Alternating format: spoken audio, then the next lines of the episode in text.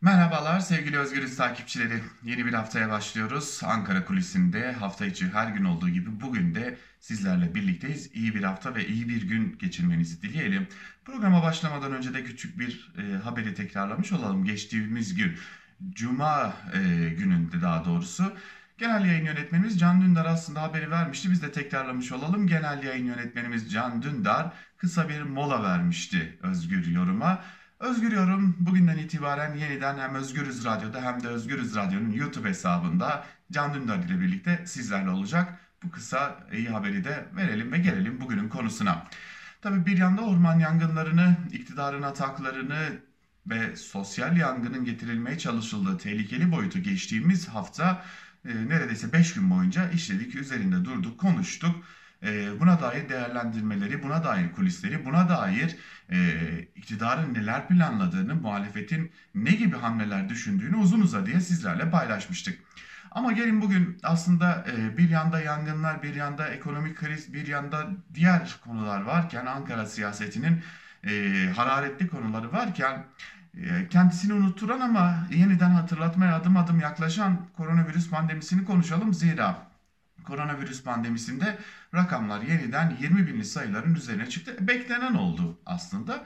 E, zira bayram e, öncesi gerçekleştirilen, kurban bayramı öncesi gerçekleştirilen o çok hızlı açılma tıpkı geçtiğimiz yıl e, Ramazan bayramından sonra gerçekleştirilen açılma gibi e, yine bekleneni başımıza getirdi ve o hızlı açılmanın sonucu olarak da elbette ki e, vaka sayılarında neredeyse 5000 lira yaklaşan vaka sayılarında yeniden bir ciddi patlama yaşandı ve 20 e, binin üzerine çıkmış durumda vaka sayıları. Tabi bu artışın önemli bir diğer nedeni olarak da koronavirüste delta varyantının giderek etkin e, virüs olarak öne çıktığının da önemli bir faktör olduğunu paylaşmakta e, yarar var. Öte yandan aşılama ne durumda? Bir yanda malum e, BioNTech aşısı başta Sinovac aşısıyla Türkiye macerasına başlamıştı.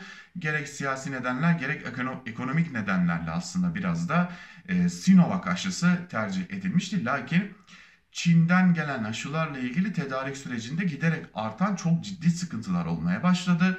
E tabi bu yetmezmiş gibi elbette ki Sinovac aşısı e, yeteri kadar etkili. Lakin BioNTech aşısıyla kıyaslandığında, e, Pfizer-BioNTech aşısıyla kıyaslandığında yeteri kadar etkili olmadığı da görülmüştü bir kıyaslama içerisinde belirtecek olursak.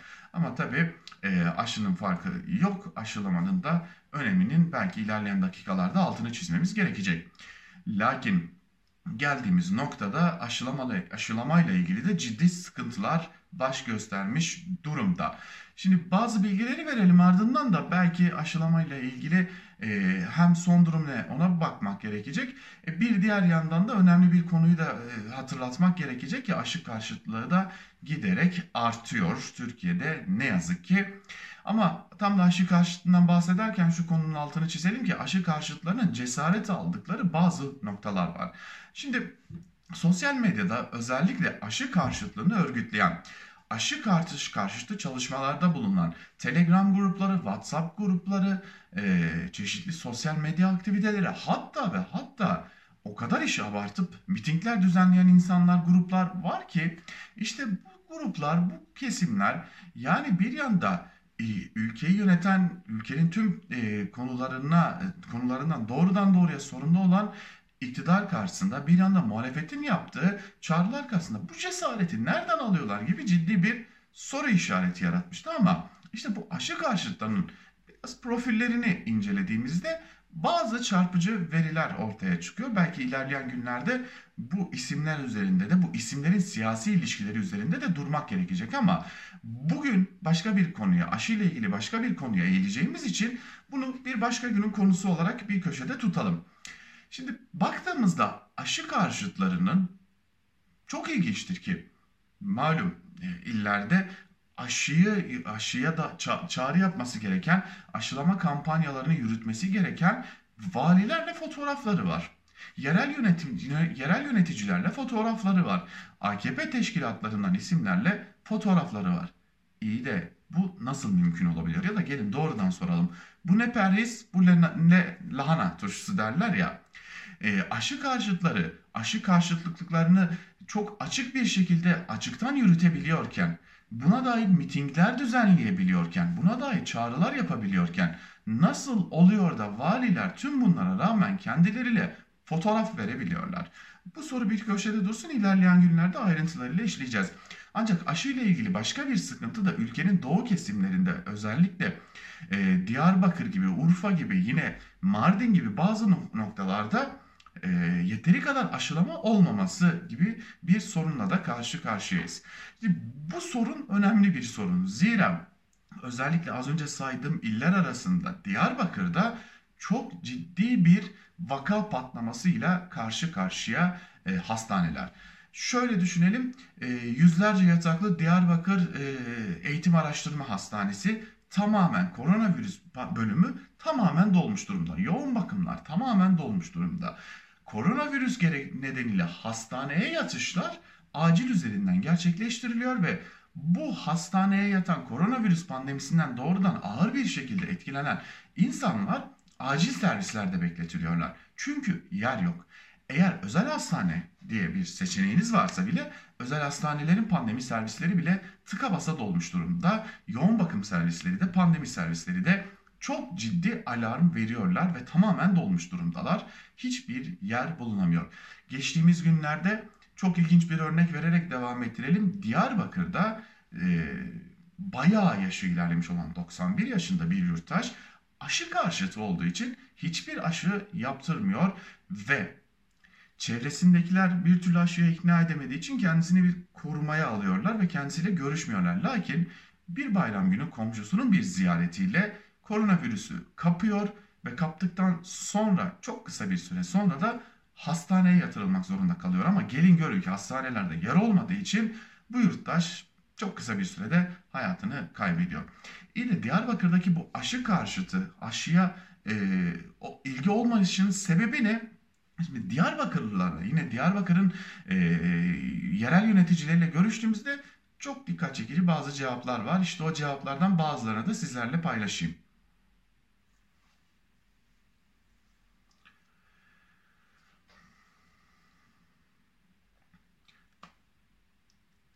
Şimdi sevgili izleyiciler ve dinleyiciler, hepiniz bilirsiniz e, özellikle belli bir yaşın üzerindeki izleyicilerimiz, dinleyicilerimiz e, iyi bilirler ki Türkiye Osman Durmuş gibi bir Sağlık Bakanı faciası yaşadı. E, Marmara depreminde de e, çok e, kötü yönetti o krizi. E, yurttaşların kanlarının alınmasından sonra da bunlar bizim DNA'mızla DNA'mızı çözer ve e, bizim DNA'mızla ilgili bir şeyler yaparlar mı gibi de bazı e, çıkışları söz konusuydu kök hücre bağışları konusunda. İşte Osman Durmuş döneminde özellikle e, Kürtlerin yoğun yaşadığı yerlere gönderilen hatırlatalım Osman Durmuş MHP'li bir sağlık bakanıydı. Gönderilen bazı bozuk aşıların çocuklarda bazı rahatsızlıklara neden olması aslında bu aşıya biraz uzak duruşun önemli nedenlerinden biri. Fakat tek bir tek neden bu değil sevgili izleyiciler ve dinleyiciler. Bunun dışında başka nedenler de bulunuyor. Çok dikkat çekicidir. Ee, az önce aktardığımız e, yurttaşın, 91 yaşındaki yurttaşın e, hayatını kaybetmesinin hemen ardından ailesinden aşı olmamış, henüz aşı olmamış 40 kişi toplu olarak aşı yaptırıyorlar. Yani burada başka bir sonuçla daha karşıyız. Bu sadece Diyarbakır'a özgü değil, Türkiye'nin geneline özgü bir durum ki e, birçok e, hekim e, arkadaşımız da bu bilgiyi doğruluyor. Yakınlarından birini koronavirüs nedeniyle kaybeden ya da yakınları ağır koronavirüs vakası yaşayan yurttaşlar aşıya ilgi gösteriyorlar. Daha önce aşı karşıtı olmalarına rağmen bu önemli bir veri. Yine Türkiye'de ne yazık ki çok gülünç bir durum ama üşengeçlik söz konusu. Bakın Sağlık Bakanlığı'nda görüştüğümüz yetkililer de buna dikkat çekiyorlar. Ve e, yetkililer şunu söylüyorlar. Halkımız aşı olma konusunda üşengeç davranıyor.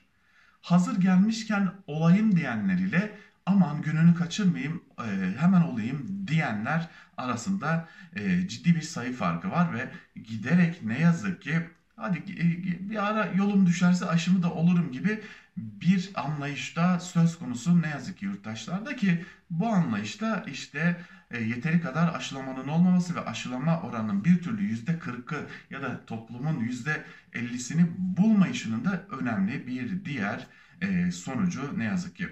Ve bu arada hatırlatalım artık e, özellikle Diyarbakır gibi yerlerde bir türlü yeteri kadar aşıya talep olmaması nedeniyle e, az önce e, belirttiğimiz hiçbir yatağın kalmadığı koronavirüs servisinde, pandemi servisinde herhangi bir yatağın kalmadığı Diyarbakır Eğitim ve Araştırma Hastanesi başta olmak üzere Türkiye'nin aşı karşıtlığının yükseldiği ya da aşılı, aşılama oranının düşük olduğu birçok ilde e, artık eğitim araştırma hastaneleri randevusuz aşı yapmaya başladılar.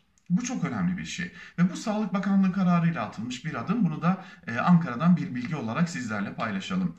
Yani aşılamanın yeteri kadar istenilen orana gelmediği illerde artık eğitim araştırma hastanelerinde randevusuz aşı olmak mümkün.